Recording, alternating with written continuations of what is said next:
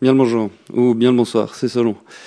Petit podcast du soir pour vous parler de ce remarquable article de Benoît Raphaël. Je suis euh, vraiment ravi de, de, lire ce qu'il a pu écrire sur euh, toute la, oh, la polémique, on peut l'appeler comme ça. Enfin, c'est le, le, débat d'idées qui a eu lieu autour de, des positions de Jeff Jarvis de Frédéric Fillou, entre autres, à propos de cette notion d'article, article qui devient liquide, article qui euh, n'est plus, euh, comme dit Benoît Raphaël, la, voûte fêtière du... Euh, euh voilà, ce n'est plus une fin en soi, tout simplement, l'article, alors que c'est vrai que c'est vénéré depuis des, lustres dans les rédactions. Euh, l'article étant bah, le point final du boulot.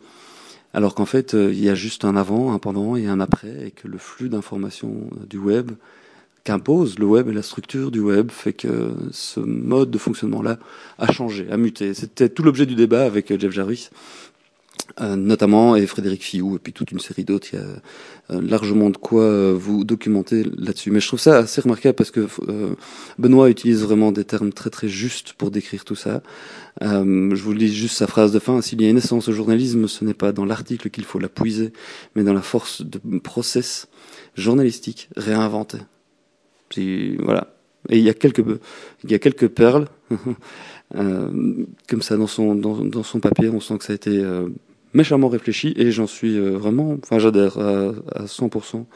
C'est toujours agréable de ne pas se sentir tout seul dans, dans, voilà, dans ces réflexions-là qui vont jusqu'à ce point, et manifestement c'est iconoclaste, ce qui n'est pas fait non plus pour me déplaire. Bonne soirée à tous, ciao.